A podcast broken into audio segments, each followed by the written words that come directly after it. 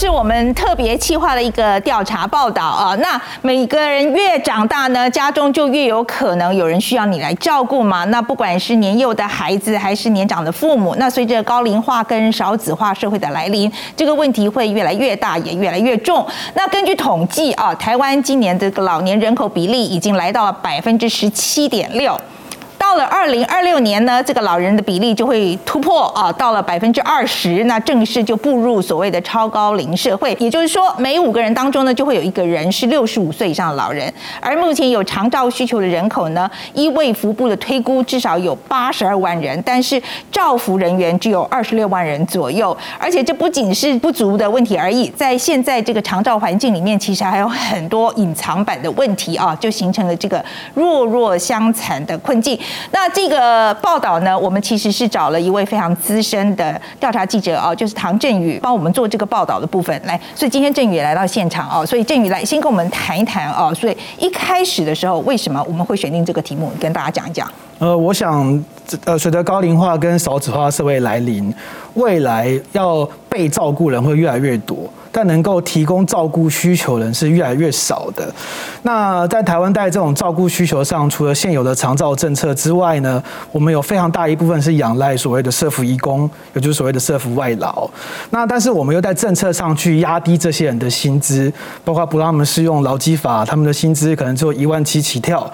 好，的这样。所以也就是说，我们很需要义工来帮我们做这件事情，但是我们给的薪水又很低。是，这是法律上规定的。是，呃，应该是政府官员觉得说。我们因为。请用这个家庭看护工的家庭很多都是弱势的家庭，如果我们让他这个薪资回跟大概基本工资一样的水准的话，可能会增加弱势家庭的负担。OK，所以在政策上呢，其实是不让他们呃薪资长期处于一个偏低的状况。那在这一次碰到疫情情况底下呢，让这个事情变得更加恶化。因为疫情的关系，我们把移工阻绝在国门之外，等于你要照顾的人没办法进来了。那这时候移工呢，在这个时候他因为在家里面工作，其实相对比较辛苦的，所以他们会希望说，那我就可以到工厂。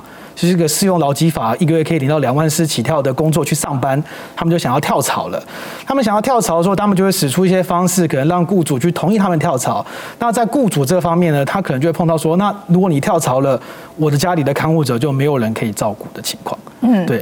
所以，我我们就可以看得出来了啊，就是说，呃，基本上就是本来就已经不够用了，但是疫情的关系呢，就移工进不来，所以就请让这个状况更为严重。那好，那所以振宇，你你是用什么样的角度？哦，来跟就是去 approach 这个问题，你觉得我们要怎么样来看这个问题？嗯，呃，我们在花了一个多月的时间去做各种的调查，然后我们呃最后总共呢，这个我们找到了四个人，来分别代表他们各自所代表的族群，分别是哪四个人呢？嗯，义工、雇主。中介还有政府官员，那在这个制度当中呢，其实所有人都制度下都让他变成了坏人。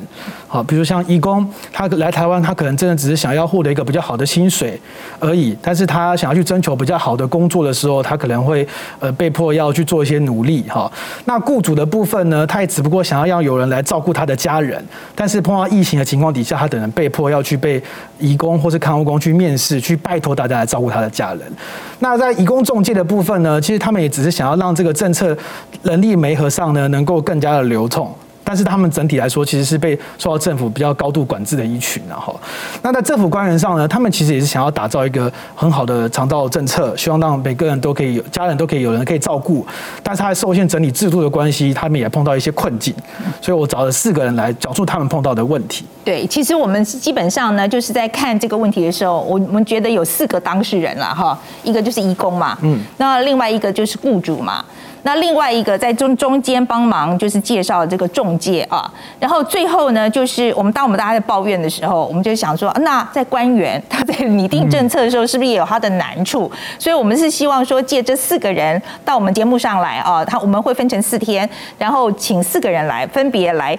照这四个角度来告诉我们，他们每一个，比如说义工他怎么看这件事情，哦，雇主怎么看这件事情，呃，中介他又有什么难处，然后官员他今天的政策设计上的时候又遇到了什么样的问题？好，那我们你在郑云这样子看了一个多月，好，那也我相信你也访问了很多人，最后你的观察是什么？跟大家先讲一下，因为反正我们这个礼拜都是谈这个东西，可是先让大家讲一下有一个概念，你。最初的结论是什么？我想目前看起来，这个制度把所有的好人都被迫当了坏人哦。那最关键的问题在于，大家的选择都太少了，因为有更便宜的移工制度的关系，所以导致我们政府目前建立的其他的长照制度在使用上呢，其实大家不是这么爱用，或者使用率反正有便宜的可以用嘛，有永远有最便宜、CP 最高的家庭看护工来处理。所以在政策上呢，应该要尝试让大家有更多的选择，然后才能够让大家把这个家庭看护工从这个原本很低薪、很低薪、很高工时的状况给解放出来，才有可能走向一个比较正常的循环。OK，好，我们刚刚提到啊，振宇为了我们 The Point 啊去做了很多的这个采访，那他采访了很多位那个。移工啊，就是其其他地方来的移工。那其中呢，有一位来自印尼的 Rika，呃，他是来到台湾已经两年，总共换了四个工作啊。那我们是想要请他到节目上来现身说法，要讲他自己的故事。但是呢，我们才发现，呃，原来他因为没有工作证的关系，所以是不能够上电视的。因为听说。听说是因为上了电视的话，就会被三立就会被罚钱，这样。所以其实这中间法规跟逻辑，因为今天发生发生时间非常短，我们还在想办法呃搞清楚当中。但是我真的很希望邀 Rika 来我们节目啊，真正讲讲他的故事。所以我说我们现在是用视讯访问的方法了哈。那首先呢，呃，是那个 Rika 已经在这个画面里面了啊。那 Rika 跟我们讲讲你来台湾的第一个工作是什么？我是第一个工作来台湾在市里那时候是照顾阿公阿妈嘛，后来呃是因为工作太累，所以我在那边就瘦下来了。嗯，照照顾阿公阿妈，你可以跟我们讲一下你那个时间上是怎么样？从早上几点钟开始啊？晚上几点钟可以休息？我那时候在那边早上五点十五分要起来，然后煮早餐给他们吃。因为是阿妈六点一定要吃早餐嘛，然后因为阿妈吃素，然后阿公可以吃猪肉。本来以前阿公还没有生病的时候他是吃素，然后已经生病了，后来现在变成可以吃猪肉，所以我要准备两种东西。嗯，要要做两套，OK。对，是要做两套东西，然后早上七点就给他们吃早餐，然后我是。马马上洗衣服，洗衣服了，我不可以用洗衣机啊？为哦，因为他们他们家有洗衣机，但是你不可以用洗衣机。对，因为他们觉得用洗衣机是洗不干净这样子。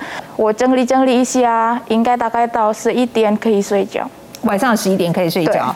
我听说你是不是还要煮饭给很一点煮饭给很多人吃啊？那不是就三个人吗？如果他们的孩子、他们的孙子来，我一定要煮给他们吃。因为他们的孩子有三个儿子嘛，全部都结婚，然后还有还有孙子。他们如果全部来到，通通有三十是三个人。OK，我要租给他们的。所以说你可是，然后你十一点多睡觉，晚上要起来吗？晚上有起来，因为阿公装尿罐嘛，所以要倒他的尿尿两次，晚上一点跟早上三点半。所以说，你休息的时间是晚上十一点多到早上五点多，但是这中间还固定要起来两到三次。对，你这样有办法睡觉吗？睡不好，一定睡不好。可是没办法，因为呃，所以我跟他讲，可不可以加一点薪水？他们不行。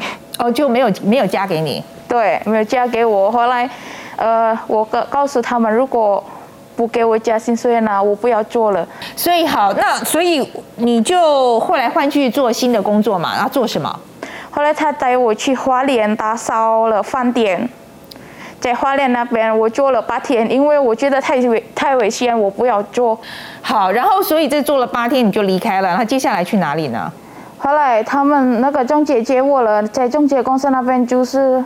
三天还是四天，好像，然后带我去三种工作，照顾阿妈，早上打扫，晚上照顾阿妈，阿妈都没办法睡觉。我在那边的工作两个多月都没有拿到薪水啊？为什么没有拿到薪水？老板告诉我，他说要等中介来再给给我薪水，后来的中介没有时间来在那边，所以我没有拿到薪水。那在这个换工作嘛，哈，我看起来你都是为了要讨薪水或是加薪啦。那争取的过程你会不会怕？我不怕，因为我觉得我我我没有问我我没有错啊，是他们有错啊，为什么我还要怕？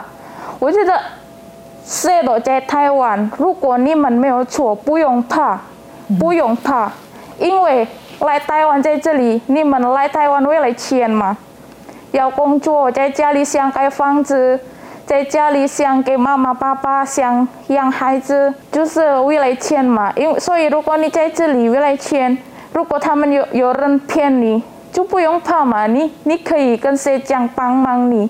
就是还好，我那时候有那个 NTO 新竹跟 N 跟 TY NTO 帮忙我，所以我还好。如果别人很多人不知道，嗯，你当初为什么选择来台湾？可以跟我们谈一谈吗？我那时候就是我来台湾，因为我从印尼嘛，我以前是工作就尝试嘛，我在校园就就尝试帮忙医生生孩子那种的。我大学了就尝试。所以我来台湾，我我那时候是想我会自己盖房子，然后我妈妈不同意，因为我妈妈怕我有什么问题在这里这样子。后来我告诉我的妈妈。以后我有什么问题，我不会告诉你。他刚刚意思是说，他跟他妈，他妈妈是非常反对他来台湾的，怕他来台湾吃苦。他妈妈在印尼的时候有看到一些新闻，说就是台湾的阿公阿妈会打人这样子。那他跟他妈妈讲说，其实他跟他妈妈说，你不用怕，因为他来台湾就算吃了多少苦，他都不会跟他妈妈说。所以后来他有跟妈妈说吗？他没有跟他妈妈说，因为他他在台湾之后不是瘦了二三十公斤吗？那妈妈在视讯上看到他，就说：“哎，你怎么变这么瘦？”他还骗他妈妈说：“哎，我在减肥。”嗯，所以他其实都没有跟他妈妈说。OK，可是我刚刚听的意思是说，瑞卡当初决定来台湾是因为想帮自己家盖房子盖房子，盖房子。OK，所以瑞卡，你的房子有盖成吗？还没有，还没有哈。因为我好几次换老伴嘛，所以我的钱都还没有还还不够买房子。嗯，那你你现在的结论啊，就是呃，我想这总共是两年的时间，两年多两两年多的时间。那你觉得台湾的雇主对你来讲，你觉得是很可怜呢，还是很可恶？也有很可怜，也有很可恶。很可怜就是，比如说，因为我那时候工作在养老院嘛，很多阿公阿妈都想回家。他们一直哭，想孩子，想孙子。我觉得他们很可怜，因为 因为孩子、孙子都没有来看他们嘛。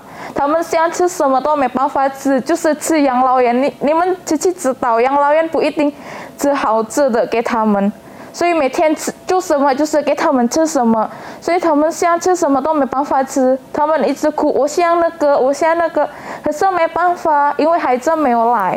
如果很可恶，就是我刚才不是说，我们来台湾如果碰到的老板不好，很小气那种的，就是有时候会骂人，会会打人。呃，今天我们非常谢谢 Rika 来跟我们谈谈他在台湾的遭遇啊。呃，我想这个问题很复杂。那今天我们听到 Rika 的想法之后，我们在接下来两三天，我们还会问问雇主、还有中介、还有官员的想法。哈，但我们是希望说把这个问题很立体的呈现给大家来看，这样子。呃，就是有多几个面向。